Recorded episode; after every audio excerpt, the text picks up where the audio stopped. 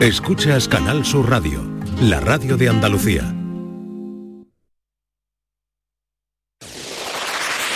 En Canal Sur Radio, gente de Andalucía, con Pepe da Rosa.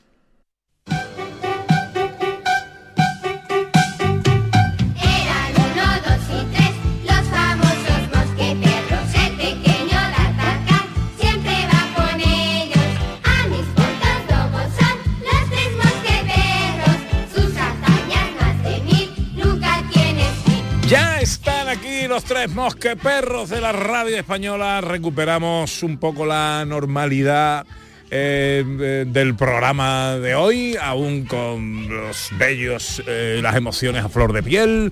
Hola, profesor Carmona, buenos días. ¿Qué tal? Buenos días. Bueno, qué simpático todo y qué, qué chulo. y además, qué bien imite. Bueno, qué, qué gracioso Caicedo haciendo de Lola Es Flores. que, es que Miguel Caicedo, mira, cuando eh, pensé en el, en el homenaje, eh, lo primero que pensé, digo, como quiero que sea Lola en primera persona quien hable y quien cuenta eh, su historia, eh, lo primero que pensé, pues la inteligencia artificial. Efectivamente, ¿no? claro. Digo, bueno, como esto se puede hacer, pues puede quedar simpático, pero digo, no. Eh, Miguel Caicedo, al que yo quiero y conozco de hace muchos años, eh, hace una imitación eh, muy simpática de Lola Flores, pero sobre todo muy cariñosa, muy respetuosa. Digo, no, no, quiero que seas tú el que, el que lo haga. Y lo aborda. Está genial. Y los demás, muy bien. Eh, hola Raquel Moreno, buenos días. Hola Pepe. Hola. Qué bonito, es verdad lo que dice el profe, ¿eh?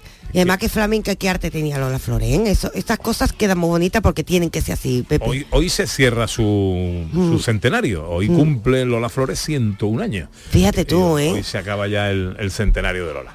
Hola, querido John Julius. Hola, ojalá pudiera haber vivido durante su auge en España. Claro. Oh, Uy, ¿verdad, sí, eh? porque marcaba una época, ¿sabe? Ya lo creo. Mm. Entonces yo, ¿sabe? Perdí su época. Sí, sí, sí. Porque eres muy joven. Igual que, igual que Eso yo. es lo que, la- Igual que que yo, pasa. Yo, claro. soy de generación ¿qué? Millennial. De, de Q, de generación Q. A ver, no es cuestión de juventud, en el caso de John es que le pilló en otro país. Eso. No, acaban de decirte viejo. que quedaba, Acaban que quedaba. viejo. De y todas maneras, lo de Lola como estado con él, va, muchísimo más allá de su arte. A ver, ha yo no, yo soy de esa generación, pero sí es verdad que sigue siendo referente. Yo me pondría la cami- Claro, una camiseta con porque- Lola Flores. Porque es lo que ha dicho Laura, no es no era solo su arte, es, era su filosofía, su forma Sí. de entender la vida. O sea, el arte Mm. de Lola iba más Eso. allá de su cante, de su baile, de su música. Era un, un arte de vida. O sea, Sí. era, tenía- Sí, sí, sí. era artista viviendo. Sí. En, en Mm. toda su forma de ser. Entonces, Sí, bueno. muy grande eh, Lola. Bueno, pues eh, le metemos mano a todo esto ya o no. Vámonos. Claro. Vámonos lío, ¿no? Ah, Pues venga, vamos con el bisturí. Bisturí, bisturí, se quería casar y quería vivir a la orilla del mar y gastaba A ver, profe, usted ha traído hoy que ha tenido a María Chamorro toda la semana eh, en exclusiva dedicada a su colaboración de hoy. Que va a pedir una baja por estrés. María tiene el cielo ganado, ¿eh? Eh, hoy seguimos con las formas musicales. Sí, sí, bueno, estamos eh, en el bisturí, lo que intentamos es analizar obras musicales porque mm, mm, cuando escucháis cosas eh, no, no la entendéis en dónde están ubicadas en el universo musical y entonces esta es la manera de saber esto, esto qué es y por qué se hace. Y además, una cosa muy interesante, cuando se ve cómo se ha hecho esa música, se ve cómo ha sido el pensamiento humano a lo largo de la historia, cómo hemos ido de lo sencillo a lo complejo. Y estamos en la etapa sencilla, estamos en el renacimiento. Y entonces las formas musicales, instrumentales, o sea, cómo se organizaba una pieza musical, eh, empezaron siempre por improvisaciones. Que esto sigue haciéndose mucho en el jazz y tal, ¿no? Claro. Que es improvisar, porque es que a la gente, Leo, que a nosotros, a los músicos, lo que nos ha gustado improvisar. Yo, por ejemplo, improviso muchísimo, pero luego ponerse una partitura y estudiarla tal es más, mucho más complicado. Entonces te pones ahí con el piano y eres capaz de, de improvisar. Mm, claro, estas improvisaciones, eh, lo difícil era escribirlas. Ese es el problema. A veces, muchas veces los, los compositores componemos cosas, pero luego no las escribimos.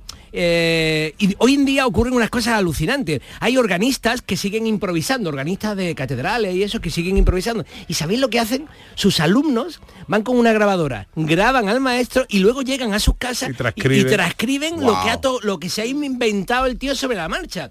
Porque en realidad casi todos los grandes, los grandes compositores, habrían sido capaces de, si hubieran tenido una grabadora y, y- y la grabadora lo hubiera im- impreso, lo habrían hecho sobre la marcha, porque los grandes compositores es que tienen un flujo que le va Eso. surgiendo.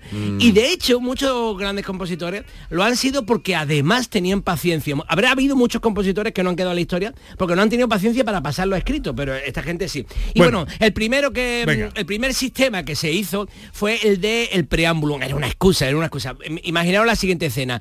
Un maestro de capilla, o sea, un, un organista de una, de una iglesia que tiene un corito, pues tiene que darle el tono al coro para que empiece a cantar. Tú eso lo habrás hecho con la guitarra algunas veces, da un par de acordes o tres para poder empezar. Y en, en, en el música muchas veces se habrá escuchado chan, chan, chan, es como te doy el tono y ahora tú ya empiezas a cantar para que cantes en el tono. Que yo muchas veces veo cantantes que vienen aquí y se ponen acá a improvisar mm, sin guitarra ni nada, y digo, ¿cómo habrán cogido el tono, no? Y, y no se ve que saquen el móvil y se den la nota. Hay muchos flamencos, por ejemplo, ¿no? Que cogen el tono porque lo tienen en la cabeza. A mí me encantaba ir al concierto es escuchar la preparación antes del concierto. Eso. los, la- los instrumentos tocándose y con un cacafonia.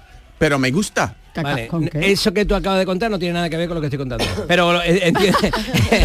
Tampoco la palabra existe, cacafonia, ¿no? Cacofo, cacofonía, sí, Ah. sí. Cacofonía, No, pero digo ¿eh? no tiene que ver porque es que antes de empezar a cantar una pieza, Ah. el cantante, el cantante o los cantantes necesitan el tono, porque si no la cantarían o más arriba o más abajo. Y entonces si empiezan más arriba, a lo mejor luego ya no llegan porque las notas son muy altas y están muy agudas. Entonces, las primeras obras que se hicieron eh, mm, eran excusas que el organista tenía, que era voy a hacer un preámbulum, este fue el primer, la primera forma improvisatoria, un preámbulum para que el coro coja el tono. Por ejemplo, esta, mira.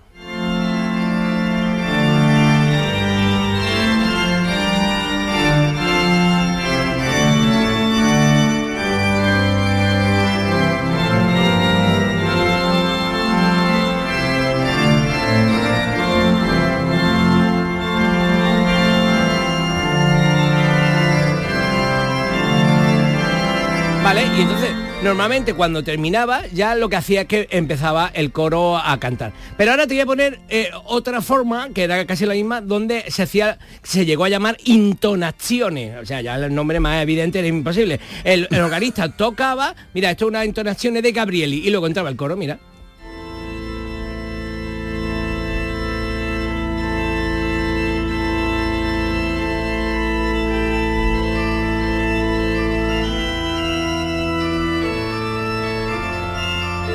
Entonces hace ahí su cosita, piri, piri, piri, que es bonita, ¿eh? donde él se puede lucir, va tocando ya algo del temita que va a sonar luego en el coro y así prepara para que el coro, eh, si no se acuerda muy bien de la melodía, si no se acuerda del tempo y sobre todo para que coja el tono, pues ya lo escucha en él y ahora empieza el coro.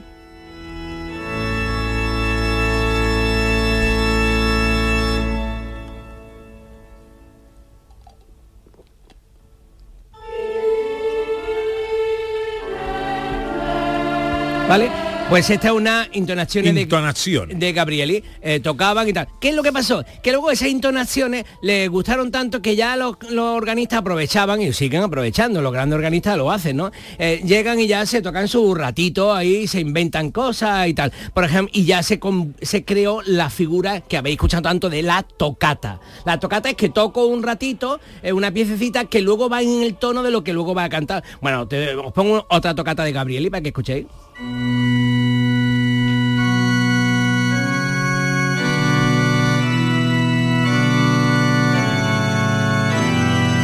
Lo importante es que la tocata esta se llama tocata del nono tono. O sea, el to- Guau, tocata del... Qué nombre, ¿eh? Que te, Sí. te gusta italiano, ¿no? La tocata del noveno tono. O sea, ya está dando la entonación del, del tono noveno.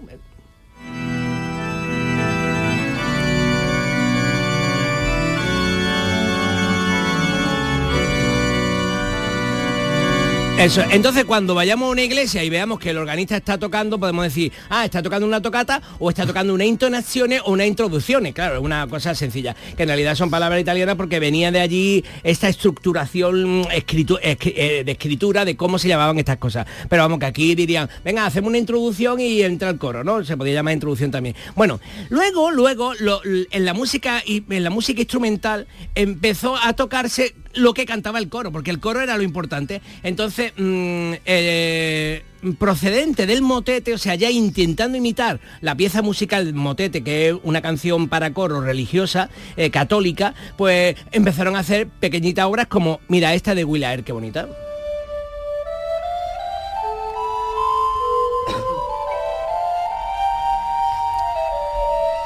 Si escucháis las flautas y los instrumentos de viento madera, están cantando. ¿Mm? No solo están tocando, es que están tocando una pieza coral. Estas piezas, estas piezas se llamaban Ricercar. Ricercar significa buscar. ¿Qué es lo que busca? La entonación, buscas el tono. ¿Pero con qué lo busca? Pues tocando parte del motete, o sea, de la pieza coral que luego va a venir. Entonces hacían ya piezas que casi se quedaban autónomas, pero en realidad si lo escuchamos parece un coro, mira.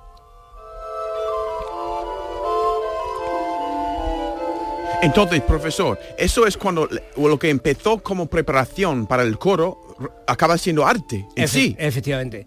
Eh, y, y de hecho, en, en este es un arte más, más complejo que el anterior porque lo otro era una improvisación. En este ya va tocando casi lo, lo que hace el coro, porque mm, lo primero que hubo fue coro y luego los instrumentos siempre empezaron a tocar las cosas que tocaban los cantantes. Interesante. Y ahora, en España hay una, una palabra, si yo a ti te digo, John, la palabra tiento, Tiento. tentar.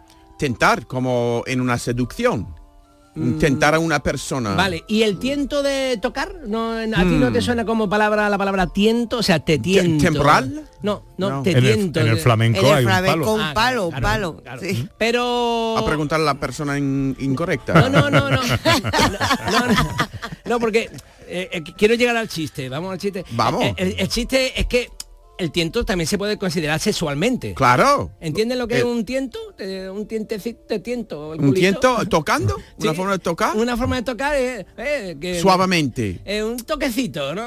Ya, Pero hay que un, ver a un- mí. pero- un tiento es más como... mm, eh, eh, a Yo ver, ahí me perdí, ¿eh? Como probar, ¿no? Como lanzarse a ver si, ¿no? Eh, tentar, tentar. Eso, eso. Eh, a ver por dónde va la cosa. Eso, pero eh, eso, eh, va como rozándote para ver. Pa' ver Tú por te- dónde tú- va la tú cosa. te Digamos pasas que- lo que pasa.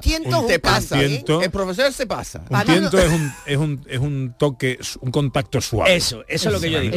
¿Sí? Un contacto suave. Un, Ok. pac, así, ¿ves? un tiento. Que sirve como de... Para mí un tiento era un cante. O sea, a mí esto me también Bueno, me ha pillado. Y Entonces- tú le das un tente, otra persona le da un, un- una, ¿cómo se llama? Un torta. Una torta. Eh, ah. No, no, No. un tientecito, no. Un tientecito, un tiento es... te toco- Una torta es otra cosa. Entonces, ¿qué es lo que hacía? Esta es una palabra española y es una fórmula, una forma musical española, que es mm, probetear, o sea, como probar, me lo acabo de inventar, ¿no? Pero como probar cositas, ¿no? Mira, un tiento de Antonio de Cabezón. ¿Tú sabes que Antonio de Cabezón era un organista histórico español? Ahora lo sé, gracias. Magnífico. Antonio de Cabezón. Wow, cabezón. Vamos a escuchar el tiento.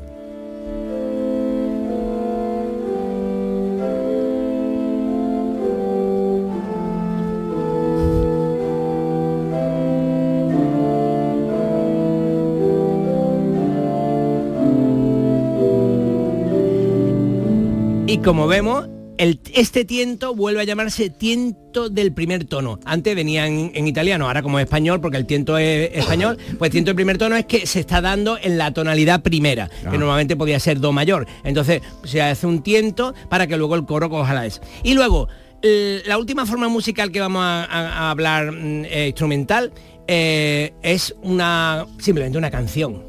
Lo que pasa es que mm, procedía del italiano, entonces le llaman canzona. Eran sucesivas exposiciones, pero imitando, pequeños temas que imitaban, como hemos visto un poco antes la parte eh, que imitaba el coro, ¿no?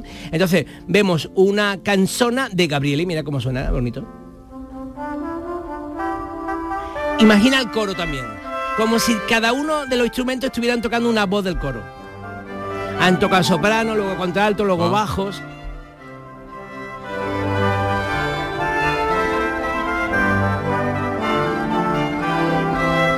Y claro, toda esta música nos suena muy antigua, ¿no? ¿Te suena antigua? Sí.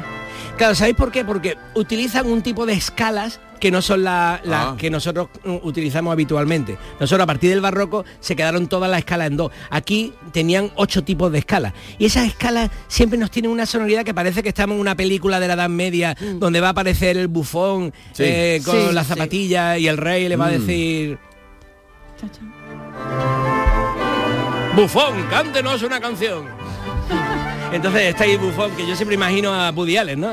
Ahí con, con cara de tonto entrando con esta musiquilla, las trompetitas y tal. Pero si lo escucháis bien, están imitando un coro. Bueno, Ujú. Y esto se llama canzona. canzona. ¿Ya ves? Hoy las canzonas son las cosas que se pone la gente para hacer deporte. ¿no? Digo, Ah. en lo que hemos quedado, ¿eh? Eh. En lo que hemos quedado. Si no lo dice, le da una alferecía. Hombre, hombre. Porque eso lleva él ahí, ahí. Me recuerda un poco como hace una, una comida, ¿no? Empieza con los entrantes para preparar la paladar. Exactamente. Y después. Muy ¿no? bonito. El paladar. Qué, qué bonito. El paladar. Qué, Ya, ya. qué- qué metáfora más bonita. sí. Mira. Es verdad. Qué poeta, ¿eh? Yo un Por poeta. fin estoy recibiendo elogios. Hombre. Por fin. Poco a poco, tenido querido John, siempre. poco a poco. Enseguida más cosas.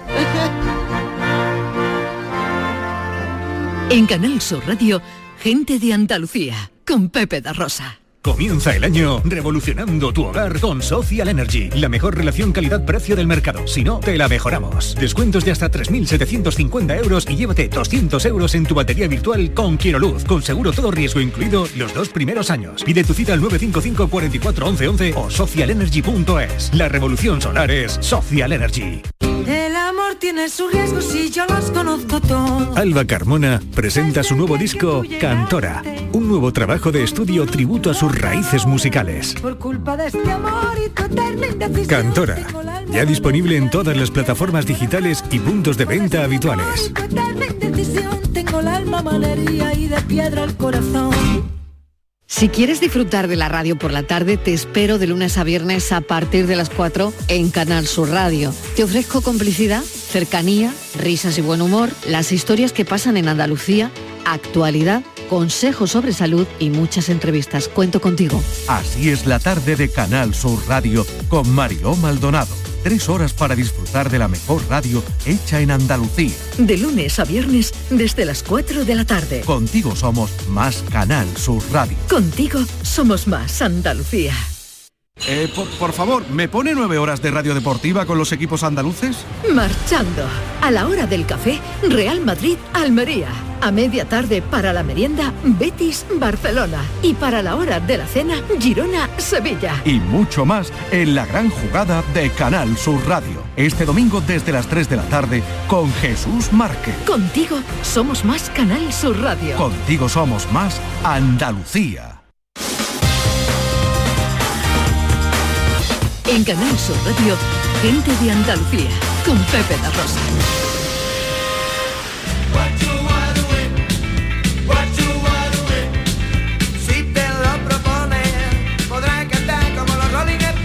Bueno, vamos con este juego de palabras, de expresiones, eh, este eh, Spanish versus eh, eh, eh, English, eh, Claro. con John Julius, con Raquel Moreno. Eh, bueno, alguna palabrita de estas que nos trae Raquel que están en Sí. peligro de extinción. Sí, palabras puras, me gusta a mí llamarle, Eh, Pepe. Palabras puras. Digo, en quitaipo. ¿Qué te parece la de quitaipo? Tenemos que recuperar estas palabras, por favor. ¿eh? Claro. El quitaipo. El quitaipo ¿Por qué? es alguien que da susto. O por feo, o porque tiene ese carácter que tú dices, oye, es que me impone. Un quitaipo. Porque Alguien- creo que es- eh, se basa en la ciencia. Sí, ¿No? sí, porque el susto Sí. es verdad que quita el hipo. Sí. Eso es verdad.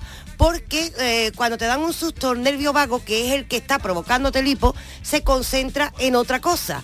Es decir, ese nervio que tiene que ver con la actividad cerebral se concentra en el estado de alerta. Y al ponerte en estado de alerta, ese mismo nervio que era el que te provocaba el hipo, hace que no puedo trabajar las dos cosas. Desaparezca el No hipo. había escuchado eso en mi vida. ¿eh? Sí, sí, sí. Sí, Yo creía que- era porque se contraía el esternón cuando el, el- el- eh, el músculo eh, eh, abdominal. el nervio vago, pero que el nervio vago envía una señal al diafragma. Entonces, diafragma, eh. tampoco te estás tú yendo, es verdad, que tiene son que ver con la parte abdominal. explicaciones. Claro, Claro. tú date cuenta que el que el diafragma se mueva, mm, todo depende de órdenes cerebrales. Claro, claro. Sí. Muy bien. Para quitar el hipo tiene que beber agua o cambiar tu ritmo de, de- de respirar o O recibir un pegarte susto. un susto, es decir, buscar un quita hipo, ¿eh? Sí. alguien que sea muy feo o muy malaje Ah. para que nos dé un susto y esa persona pues ya nos da un poquito de salud. Pero esto es un quita- quita hipo. quitaipo. Yo puedo llevarlo a inglés. Ay, A hip- hiccup cure. Hiccup, hiccup, hip. así es más difícil. Ya, ¿eh? ya no la- Era ya más no puedo fácil hablar quita inglés. hipo, ¿eh? Era-. Ya no puedo hablar inglés. Parece que está rapeando. Es verdad. te- Repítelo, venga, vamos, vamos. Hip, hiccup cure. Oye, es que... Parece que tiene hipo con esto, ¿no? Ya, ya. Es, es más difícil decir en inglés que en español, ¿no? Ya, ya. Hiccup cure. Ya, ya, me cuesta. Con- Estoy, estoy perdiendo un poco mi inglés. De todas maneras, con esa palabra se te quita el hipo, ¿eh? Porque tienes como dos respiraciones contenidas. Ya, ya, ya. La palabra en sí es un quitaipo. Es un quitaipo. Digo, Bueno, otra palabra, petimetre. Esta Digo, me- gusta. Esta a mí me gusta porque además esto hay mucho petrimete hoy en día por aquí suelto. Porque, hombre, porque es que lo hay. Es que esto es un posturita, esto es un... o es que hoy en día es el postureo, ¿no? El un vaina típico- pelado, ¿no? Claro, Un mira qué bueno un vaina también. Esas son palabras puras. ¿Qué? Mira, Vaina pelado. mira la cara de John cuando escucha Otra vaina. palabra pura. Claro, es verdad. Sé Esa esto. persona que va, ahora mismo tú lo ves en Instagram por ahí suelto, echándose fotos para Sí. ser más guapo que nadie, Sí. para ir vacilando de mira lo que... Un Sí. tonto lava. Un tonto lava, que es Ah. un posturita. o Otra más que no entiendo. Eso es un ¿Y petimetre. cuál es el origen de la palabra? El origen viene del francés, porque nosotros también cogemos los otros idiomas y nos inventamos nuestras propias palabras. En de petri, metre. Petit, petit. petit, eso es, petit, metre, que es un señorito.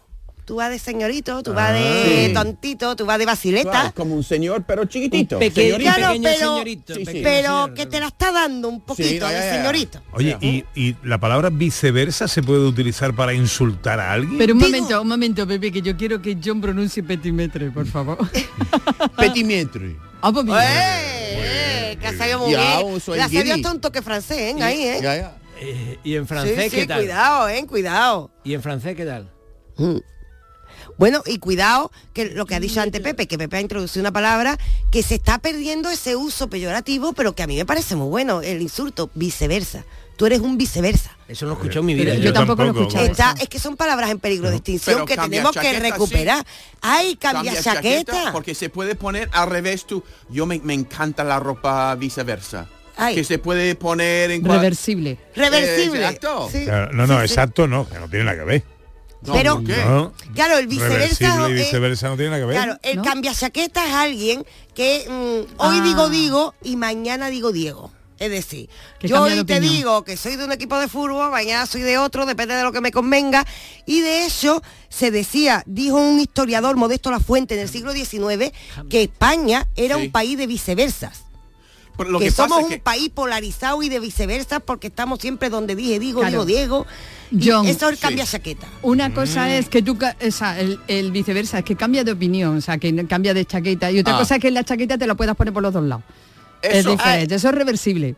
Porque es en inglés, para decir cambia chaqueta, se dice turncoat. Entonces tú te colocas tu abrigo y lo cambia al revés y lo lleva. Y eso significa que tú de un día eres de Betis. Porque, pero empieza a perder, ahora está de Sevilla Fútbol Club. Ah, ¿vale? pues ese Claro, sentido sí. Ese es Pero- viceversa, sí, eso sí. Pero, eh, pero ¿por qué esta, esta acepción de viceversa no la conocía yo? Yo ¿no? tampoco. Es que se ha perdido directamente porque en la época medieval y en el barroco todavía se utilizaba el viceversa. Tú date cuenta que cuando decimos viceversa es mirar el, el revés del otro lado. Tiene que ver un poco con lo que dice John, es decir, tú de repente te pasa al otro lado pues porque te conviene. Entonces tiene bastante sentido teniendo en cuenta que viceversa en el lenguaje significa eso. Lo que dejamos de aplicarlo a las personas, pues porque nos inventamos otros insultos, porque es que en España somos muy creativos para insultar. Claro, Eh. y en el mundo político hay muchas viceversas. Sí, sí, Hombre, España es un país de viceversa, creo yo. ¿eh? Hombre, Eso- Pedro Sánchez es un gran viceversa. Sí, sí, España es, de viceversa. Un Eso, petimetre. Ah, bueno. También. sí, También sí, sí. ahí, Ya vamos a un lío. digo, Ya vamos un Diego. Es así. Es verdad, Estamos donde haciendo digo, digo Diego. Otra vez está ahí, es un quitaipo. No, no, no, este hombre, este no me se va, nunca se va. Está ¿Qué siempre quería ahí, quitando mis hipos. El profe quería decir algo de Hamlet. Bueno, claro, que lo que está justamente definiendo era lo que yo traía hoy en Hamlet, que hay un diálogo en Hamlet mu- muy chulo entre Hamlet y su acólito Polonio. Haz tú de Hamlet, Pepe. Venga. Hamlet dice, ¿Ves aquella nube que casi tiene la forma de un camello? Por Dios, es cierto, de veras, de veras, como un camello. Me parece más bien que es como una comadreja. Ah, sí, sí, ti- tiene lomo como de comadreja. O más bien como una ballena. Claro, muy parecido a una ballena. Bueno, Polonio es un pelota, ¿no? Pero no es que era un político, era un político. Ay, y cambiaba, claro, tenía ahí Vale, el jefe vale, delante y, le iba diciendo todo que sí, vamos. sí. Ese era Vale. un, ¿cómo se Yo, llama? Un recu- un viceversa. vicever- yo recuperaría esta sesión para refrendiendo a las personas. A mí me parece una forma fina de me decir, tú eres un cambio de chaqueta, tú eres un viceversa. Vale, De- de- vale, ¿Por qué vale. quiero hablar un poco en favor de los cambios de chaqueta? ¿Puedo decir una- un speech? en o sea, yo creo que estar toda la vida en, en la misma chaqueta mm, tampoco, tampoco tiene por qué ser tan No, bueno. no, ahí, no. ahí estoy de acuerdo. En la vida, Sí, en la vida claro. hay que cambiar. recibir informaciones Sí, sí. distintas Pero yo y creo- si llega a consideraciones distintas porque tú también has madurado, lo ves desde otro punto de Sí, vista, puedes cambiar de opinión, incluso Pero- de partido, incluso de voto. Profesor, pero eso es diferente. Eso, Claro. parte de un razonamiento, de una maduración, de una experiencia, de un Eso. conocimiento, de un razonar. Eso es diferente. El cambio de chaqueta es el que cambia en función de lo que le convenga en el momento. O de la Por moda. interés. Ahí está, o de la moda. Sí, sí. Claro, claro. Que es de una manera crítica. Pero yo estoy de acuerdo, es verdad, con ese alegato. El derecho a cambiar de también. opinión, ¿eh? El derecho No, a no, cambiar de además es, opinión. es una garantía de la flexibilidad y Exactamente, del de que hecho a mí la me da miedo la gente que dice, Sí. llevo 40 años. Eh, bueno, pues, estamos- Pues tú eres un petimetre. Este problema. Estoy muy, muy de acuerdo con eso. Eh. Yo creo en la evolución, en los cambios y eso. Sí, sí, muy de acuerdo. Muy de Ahora, acuerdo. el, Ahora, chaquetero cambia sobre la marcha todo- según Ay, convenga. Lo que ha Sí. dicho Ana está muy todos los días, ¿no? Claro. Ay, ay, ay, Todo día ay. no puede ser. Bueno, eh, eh, vamos con el game show, eh, el bien. curso radiofónico que nos propone John Julius para adivinar refranes en inglés. Eh, Número ¿Por nueve. dónde íbamos? Tiene Número parte de adivinación, parte de idioma y parte de poesía, porque que, que- que las, las de esto que busca John son Alucinante, Yo, ¿eh? poéticas. yo me, me disfruto mucho de inventar, ¿sabe? Entonces, Ah. entonces, el número 9, ¿sabe? Es, es inconstante como. As fickle as. Fickle es inconstante. Inconstante como. Vamos a ir cosas de- del tiempo. La lluvia, el viento, el sol o las nubes. Todos son inconstantes. Pero no, el sol no. El bueno, sol es a veces se desaparece, es verdad. Mm. Pero a veces se, se esconde. Por la, noche, sol- por, la, por la noche se esconde. El sol no Sí. es. El sol Sí, no sí. es. Vale. Eh, bueno, las Yo voy a nubes. decir las nubes. Las Yo- nubes, yo yo Las que van y vienen Yo el ahí. viento. Yo la lluvia. Mm. Las nubes. El viento. Ah. Y tiene Tiene sentido racha. porque una velera, ¿no? Es una, Una veleta. que siempre una veleta siempre cambia de Ay, ay. opiniones, ¿no? Sí, sí, también eh, eso es un veleta también. Sí, sí, sí, un una veleta. persona que no se viceversa. Un viceversa, un veleta también. eso. ¿También? Sí, Claro. sí, un veleta, se dice, sí. Sí, La sí, V. sí. Como la V. Polonio en Hamlet, sí, señor. Sí, es verdad. Sí, sí. Polonio Un y veleta. unas ganas de... Venga, otra. Ok. Ay, que eso que no puedo. Enfadado como.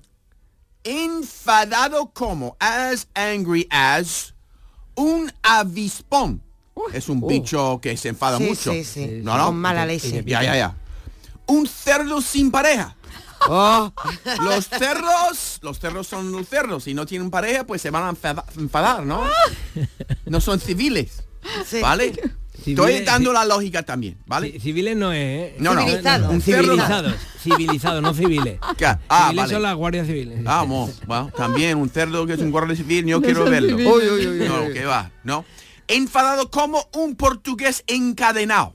Eso no lo entiendo. Porque ahí estar al lado del mar, ¿sabe? Y ahí la libertad, Pepe. Ven la libertad Bueno, y, y- eh, y le, le No cuesta cuela, más no estar cuela, encanado. no cuela, esto te lo he inventado, no cuela. A mí, a mí me, me, me, me, me convence un poco, ¿eh? Y la, la otra opción, Un castor mellao. esa es la... Esa es. Esa- es que un Porque castor- un castor, Es que además en América tenéis castores. mucho. Mm, Claro. Imagínate si quieres hacer tu trabajo y tú- tú no puedes hacerlo porque tu herramienta no funciona. Claro. Sí. Esos castores mellados son enfadados. Yo me quedo con el castor porque Yo- tienen yo- en América los también. castores ¿En ahí. serio? sí. ¿Quedáis con eso? Sí. A ver, repite la primera que ya se me olvidó. Un avispón, un cerdo sin pareja, un portugués encadenado o un castor mellao. Yo un El- avispón, el un castor, avispón. el castor. Avispón. ¿Qué Ea. dice? Angry as a hornet. Que tienen avispones allí también, tienen de todo. A ver, Castor Mellao es demasiado poético era para una cosa así. Es buenísimo, ¿eh? Es no. buenísimo. Pero un castor, eh, eso debería ser. eh, Debería ser un castor mellao. No creo que los Introduzcamos castores- además de las palabras Sí, peligro sí. de extinción, Y- esa expresión, cabreado como un castor mellao. Exacto. Y, y también suena bien en inglés. A gap-toothed beaver. Sí, sí, sí. ¿No? Me gusta, me gusta. ¿Va? A mí me gusta. Vamos, a ver, a ver si entra. Bueno. ¿Vale? El 11, El 11, venga, el 11, y acabamos. ¿vale? una de estas frases no funciona, no funciona en inglés. ¿Vale? No funciona. Hay cuatro. Tres funciona, uno no. Tener más hambre que un lobo, un caballo, un oso o un pez globo. Eh, un pez globo. No sé, eso es la lógica. La respuesta lógica es lo de, la de Pepe. Un Pero tú caballo. sabes, lo- lo- los idiomas a veces no son lógicos. Yo digo un caballo. Un caballo.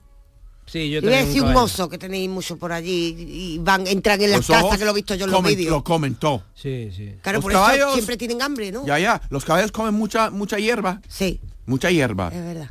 Tener más Entonces, hambre entonces, que- Pepe dice un pez globo. Claro, es que en Estados Que yo no sé qué come un pez globo- globo, no hay mucho en Estados Unidos. Yo no sé qué come el pez globo. Yo- ¿Sabe? El mar es un misterio. Sí, es que... Vale. Pepe tiene razón. Ah, claro. Bueno, mi, mi teoría, mi teoría, mm, la verdad es que la, la aplicación no se sostiene, pero yo pensaba que el pez globo a lo mejor se infla y se sacia y, eh, y por eso. Como que está lleno de aire, ¿no? Y también por Ya, ya. descarte, porque un lobo siempre tiene hambre, un caballo siempre tiene hambre, eh, un oso siempre tiene hambre. Entonces digo, pues será esa la que no funciona. Si hubiera sido un dicho Yo japonés, habríamos pensado que era un pez globo. Claro, pero claro, claro. En Bueno, Estados Unidos. eh, una cosita. Cuando la pena cae sobre mí, el mundo deja ya de existir. Miro hacia atrás busco entre mis recuerdos para encontrar la niña que fui y algo de todo lo que perdí. Miro hacia atrás y busco entre mis recuerdos. Recuerdos. Hermosa canción esta, eh, de Luz, por cierto, que nos da pie a hablar de una cosa que nos gusta mucho, que es eh, una novela, un libro, y especialmente nos gusta cuando es eh, la primera vez que lo hace alguien, Ana Carvajal. Y además sobre este tema que puede ser tan interesante, que puede ser tan complejo, que puede además tocarnos a todos, ¿no? Como es el tema de los recuerdos, el tema de la memoria. De hecho, este libro se llama así, La orilla de la memoria. Y su autora, Victoria Zambrana. Hola, Victoria, buenos días. Hola Pepe, buenos días. Qué alegría días saludarte. ¿Cómo estás? Igualmente, pues bien, muy bien. Bueno, eh, eh, a ver, bueno, lo primero te pregunto, ¿por qué eh, tú no eres escritora, no te dedicas a esto o no te dedicabas hasta ahora? Eh, bueno, ¿por qué ha sido lo de escribir un libro? Bueno, yo hace unos cinco años me apunté a un taller de escritura en la botica, en la botica de lectores, en la librería, y escribí relatos. Y de hecho, en el 2020 gané el concurso de novela breve con un conjunto de relatos que se titulaba Incertidumbres. Y hace como un año y, y volví a hacer un taller de noveleta y yo pues por mi cuenta lo fui alargando hasta, bueno, hasta completar esta novela. Qué bien. Bueno, que ha salido publicada recientemente, sí. Qué bien, qué, qué sueño, qué ilusión, ¿no? Verla, qué, qué sensación tuviste cuando viste la primera vez tu, tu libro en tus manos. Pues bueno, eh, llegó además una caja llena de libros y bueno, la verdad muy bien, porque además la, la, la editorial está es, es bastante buena, en fin, han apostado por mí, me han incluido la colección Titania y bueno, y verla también en el escaparate de una librería, pues me ha hecho muchísima ilusión. ¿Cu- ¿Cuál es la editorial? Aliar, una editorial de Granada, editorial Aliar, sí. Bueno, cuéntanos qué pasa en la orilla de la memoria. Bueno, pues la orilla de la memoria, eh, el tema fundamental eh, pues es precisamente la memoria, los recuerdos. Es un tema que a mí siempre me ha obsesionado mucho, ¿no? Eh, el por qué algunos recuerdos pues se enquistan. Eh, a lo mejor te has olvidado completamente de lo que has hecho la semana pasada y sin embargo pues recuerdas algo de hace muchísimo tiempo. Yo creo que la explicación es la memoria sentimental. Y por eso pues, me, me interesa mucho tanto la permanencia de estos recuerdos como todo lo contrario, el olvido, que es el tema del Alzheimer, que también, que también se trata aquí, en esta novela. Mm, ¿Cómo definirías de alguna manera eh, tu libro, eh, o sea, con algún género me refiero, misterio, novela romántica, novela histórica? No, no, no. Yo creo que es eh, novela intimista, psicológica, pero no, no creo que sea romántica. Vamos, tiene amor, tiene amor, pero tiene también mucho, pues, de, de amistad, de, de lucha en el mercado laboral, eh, de las traiciones, de, bueno, tiene también el tema del maltrato, que no es el, el tema fundamental de la novela, y además ocupa muy pocos capítulos, pero bueno, también también es, importante, pero bueno, la temática es- yo creo que es intimista, más bien. Y bueno, y tiene una escenografía en torno a Triana y la calle Betis, ¿no? Sí, sí, completamente. La, la protagonista ah, ha nacido en la calle 28, en fin, esto no es casual. y la portada es muy bonita también porque tiene, tiene el puente de Triana, ¿no? Sí, sí, sí, sí, se ve como desde su casa, ella observando el río, como esperando a alguien, que bueno, tiene que ver con, con el argumento del libro. Y sí, sí, muy- la verdad es que es muy bonita. Triana tiene muy, mucho protagonismo, y no solo Triana, sino muchísimos locales de Sevilla, aunque la protagonista viaja a Madrid a Barcelona, pero termina regresando a Sevilla y se la encuentra completamente cambiada a, a la Sevilla que ella recuerda de, de su juventud. La orilla de la memoria, así se llama la novela, primera novela de eh, Victoria Zambrana. ¿Esto está en todas las librerías o esto es por internet? Eh, como eh, No, no, no, está, está en cualquier librería, si no está físicamente la puedes pedir y te, te llega al día siguiente. Y también está en la propia web de la editorial Aliar y en Amazon, también está en Amazon, colección, forma parte de la colección de Titali, la colección Titania de novelas. sí. Titania de novela de la editorial Aliar, que ha apostado por esta escritora sevillana, Victoria Zambrana. Eh, ¿La familia bien? La familia perfecta. Muy bien, bueno. Sí, sí. Pues me alegra mucho eh, saludarte, eh, manda besitos por casa, que vaya todo muy bien que, y que bueno, cuando saques otra novela nos avise, eh, que lo contamos también. Supuesto, muchas gracias. Venga.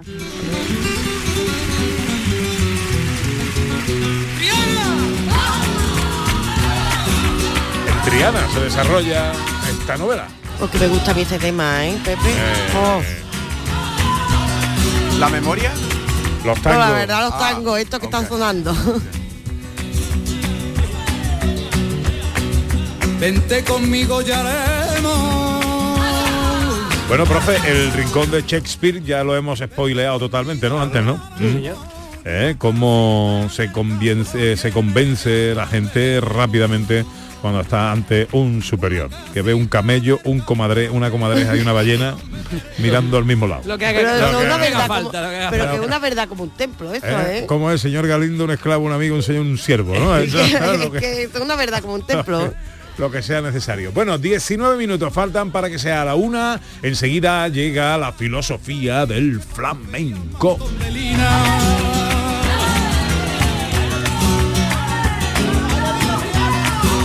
Era mi primita hermana y una linda calotera. Se manda a hacer un vestido y no le paga la costurera. Gente de Andalucía, con Pepe de Rosa. Los cambios siempre son buenos. ¿Por qué no empezar por los neumáticos de tu coche? Por eso en Automares tenemos el 2x1 en neumáticos de primeras marcas para todos los vehículos, de cualquier modelo y de cualquier marca. Ven a visitarnos a nuestros talleres de Automares. Estamos en su eminencia, Bellavista, Tomares y Huelva. Automares, servicio oficial en Sevilla. Noches de la Maestranza presenta El Barrio el próximo 13 de septiembre. Entradas disponibles en el corte inglés.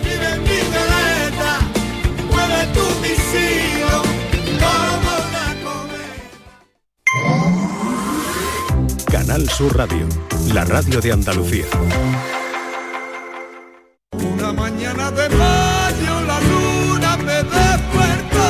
Medina Zahara presenta su nuevo disco El Sueño Eterno, un nuevo trabajo de estudio que supone un nuevo renacer para la histórica banda.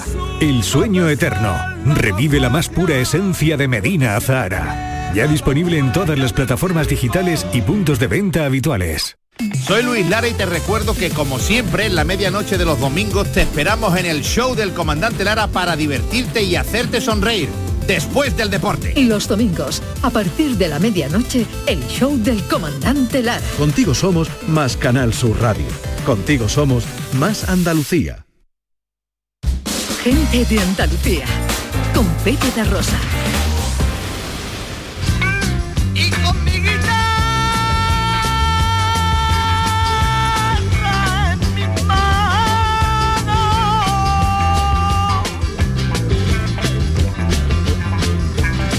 Con Raquel Moreno. Filosofía del flamenco. Algarropan de la vera, de la vera de San Juan. ¿Hoy de qué va la cosa, Raquel? Pues mira, si hubiera un paseo de la fama como en Hollywood con estrellas en el suelo en Andalucía para poner los nombres del flamenco, hoy hablamos de una de esas estrellas, un genio.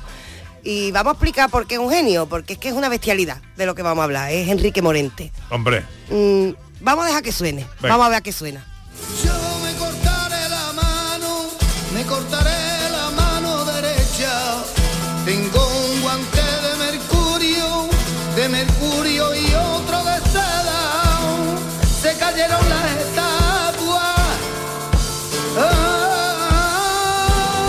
Enrique Morente, como todo genio, no siempre comprendido. Claro, pero es que lo que está sonando, sabemos que no suena normal. Es decir, sabemos que suena flamenco, pero también sabemos que hay alguien que se está saliendo de la norma. Hay una intuición ahí que escuchamos y sabemos que esto se sale de la norma. Y claro, cuando alguien se sale de la norma es señalado. Pero es que no cabe duda de que es un genio. Yo aquí mm, mm, me impongo y vamos a explicar por qué es un genio. Más allá del purismo, no purismo, eh, lo que estamos escuchando son poemas. Este hombre nos trajo poemas de Lorca, poemas de Machado. Este hombre trajo cultura. Le puso voz directamente a la cultura andaluza. Sumémosle a esto que este hombre canta, y esto es muy difícil de entender, pero cante flamenco de manera ortodoxa, es decir, lo que estamos escuchando es un palo del flamenco, pero le cambia el fondo. Y en el fondo lo que vamos a escuchar es una guitarra eléctrica, vamos a escuchar un bajo, es decir, de repente estamos escuchando la ortodoxia dentro de la heterodoxia. Es decir, él está cantando palos de flamenco, pero le cambia el fondo porque él es capaz de decir, espérate, hay sonidos de rock, hay sonidos de jazz que pueden hacer, pueden darse la mano con este arte. Entonces, ¿qué está haciendo? Elevar el flamenco a la alta cultura, fundiéndolo con la poesía y fundiéndolo con otras músicas, sin dejar de ser ortodoxo. Esto hay que decirlo. Esto es es una genialidad. Sí, sí, una genialidad. complicado, complicado de entender, complicado de ejecutar. Sí, sí. es complicado y además yo le invito a la gente a que se acerque y lo escuche más de una vez. Y esto ocurre sobre todo, hay un disco que rompe barreras en el mundo del flamenco, que es el disco igual que La leyenda del tiempo, que también tuvo rechazo, en el caso de Camarón, que es el disco Omega. De repente aparece un Enrique Morente que nos trae un disco en el que nos canta por Lorca y por Cohen, con un hombre que se llama Lagartija Nick, que nosotros no sabemos de qué va esta historia, y suena así. Vamos a escuchar Omega.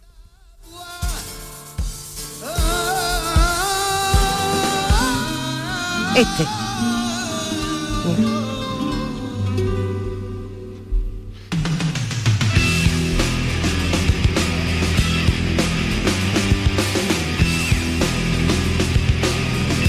Tú imagínate, John, que alguien te dice que esto es un disco de flamenco. No, no, suena como rock de los Ahí está, años ahí está el 80. diablo, ahí está el diablo. eh. ¿Eh? En, la, en la mezcla está el ¿Verdad? diablo, eh.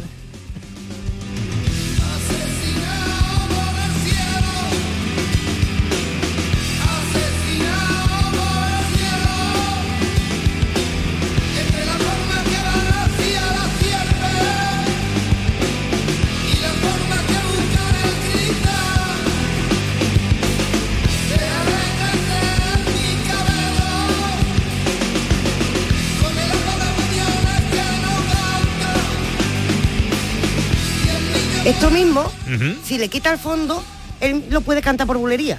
Esta es la gracia. Wow. ¿Sabe? La gracia es que si él le quita este fondo, él lo puede cantar por bulería perfectamente. Y entra perfectamente. Y para colmo estamos escuchando a Lorca. O sea, se está dando toda esta conjunción. La semana pasada hablamos de Lorca y dijimos, Lorca elevó el flamenco. Sí, pero cuidado, también gracias a voces como la de Enrique Morente. Claro. Que encima ya lo eleva mucho más. Dice, me voy a atrever ya a traer esas otras músicas que están por ahí y nos muestra la flexibilidad del flamenco. Y ojo, no hace canciones porque el flamenco no hace canciones, el flamenco hace coplas o cantes.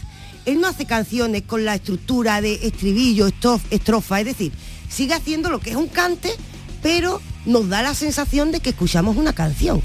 Totalmente. Y además, lo que han hecho los creadores como Morente eh, es eh, abrir el flamenco eh, a, a otras puertas y atraer a otro tipo de, de estilos musicales y de gustos musicales. Mm. Gracias a Enrique Morente, la gente del rock eh, Sí. se ha acercado al flamenco. Sí, hay que decir que mm, yo he conocido gente que conoce el disco Omega, que son rockeros, pero no conocen tanto a ese otro Enrique Morente que cantaba sentado en una silla de neja y cantaba flamenco también. Claro. Es decir, que como tú dices, se acercan gracias a este disco Omega, que ojo, no fue el único en el que nos hizo estas bestialidades. Digo bestialidades en el mejor Sí, sentido sí, de la palabra. Es decir, esto es una constante en este hombre, pues que tiene esa. De esto que hoy en día todo el mundo hablamos bien de Triana, de Alameda, de estas mezclas que se hacen de una manera maravillosa, pero el punto de partida de vamos a elevar todo esto viene de Enrique Morente.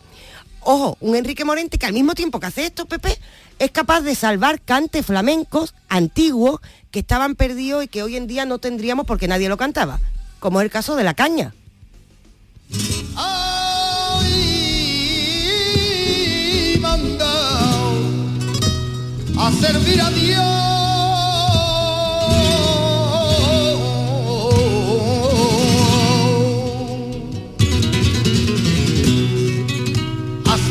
A Dios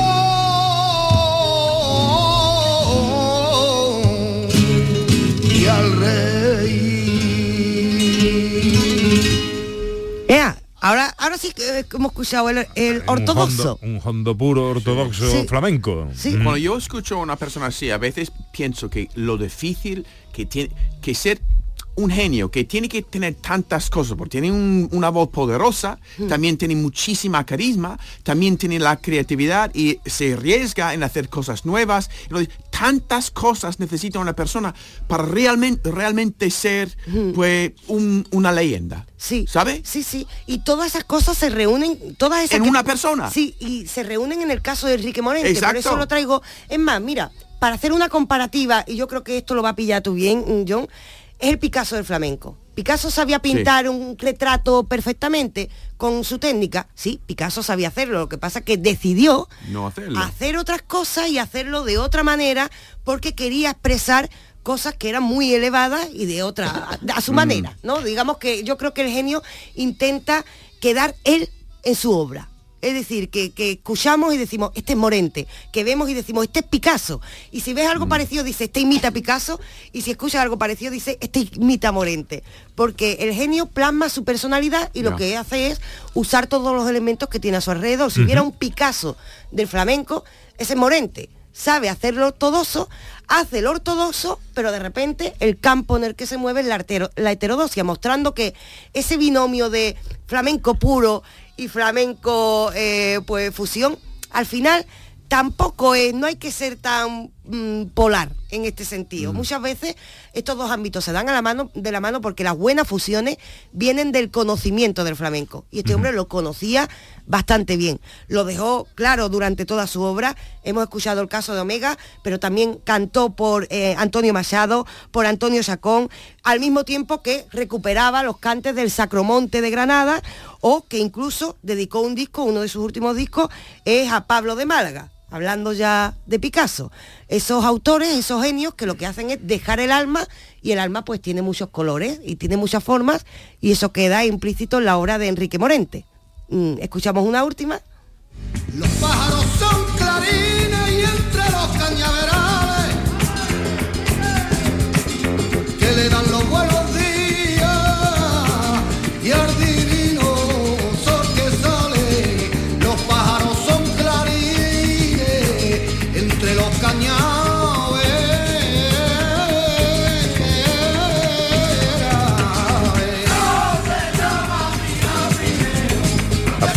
genial Enrique Morente, eh, granadino, flamenco, me ha gustado en, eh, eh, el ortodoxo que juega en el campo de la heterodoxia. Sí, yo lo llamo.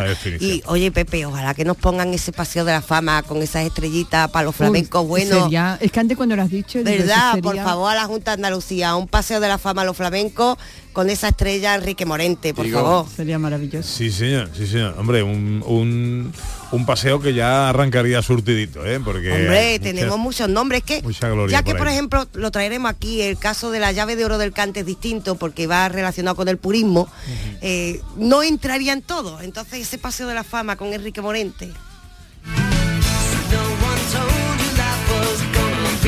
Bueno, pues queda hecha la petición. Eh, profesor, una serie.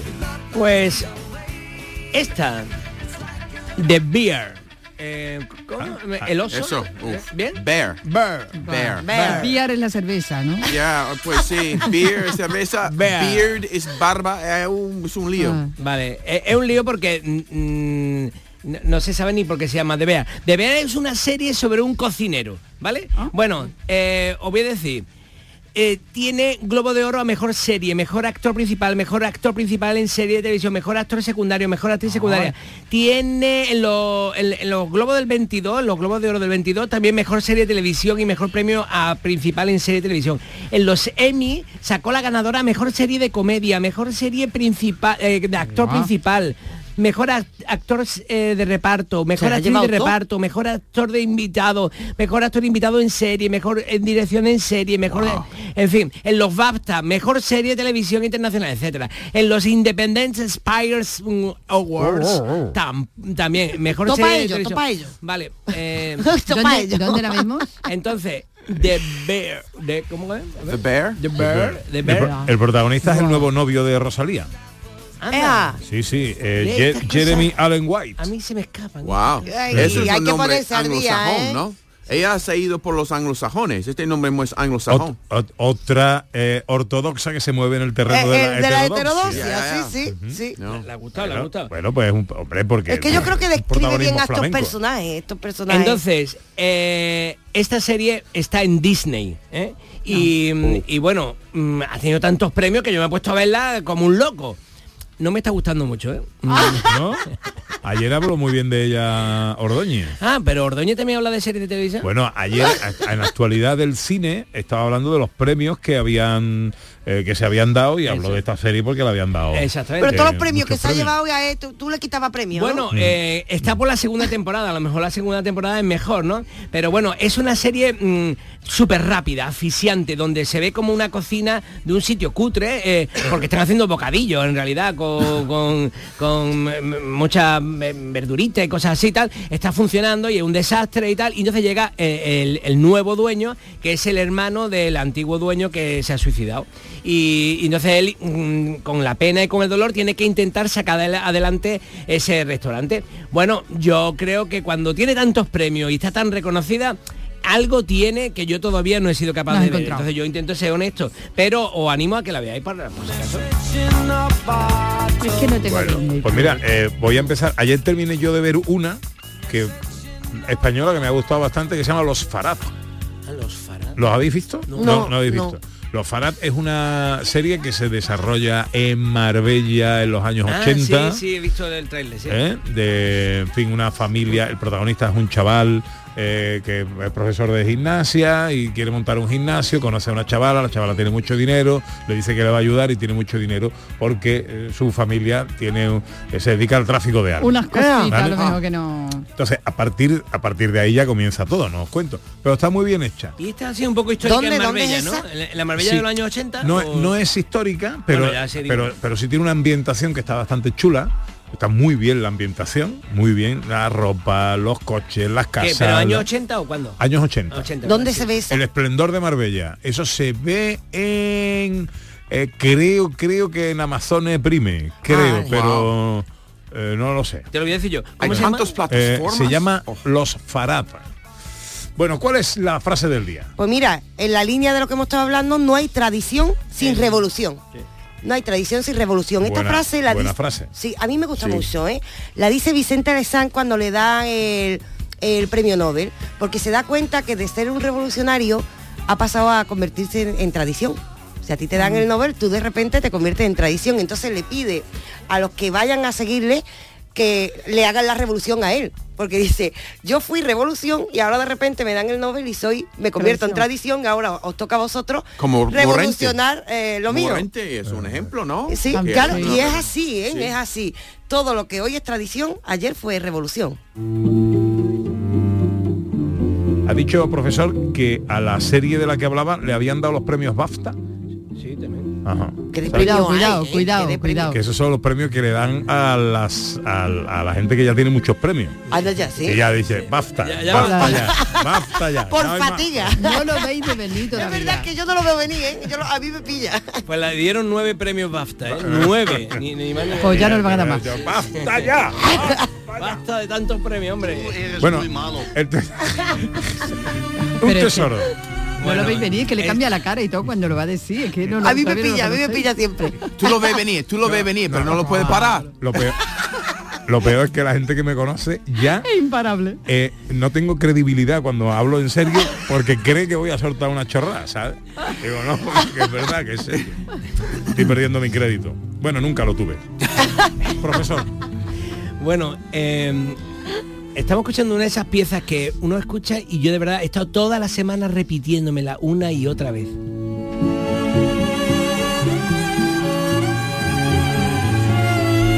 Casi bailonga, ¿no?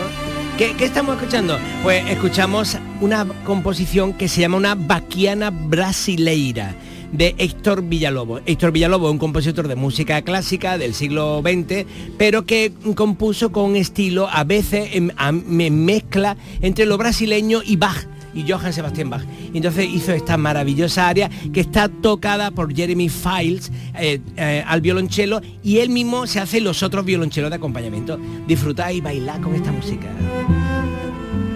Qué bonita, qué bonita. Gracias, profesor. Muchas gracias. Gracias, Raquel. A vosotros. Gracias, John. Un placer. Ahora llega la información a Canal Sur Radio. Luego nuestra última hora. Ciencia, cocina, accesibilidad. No irse, si me queréis. Gente de Andalucía con Pepe da Rosa.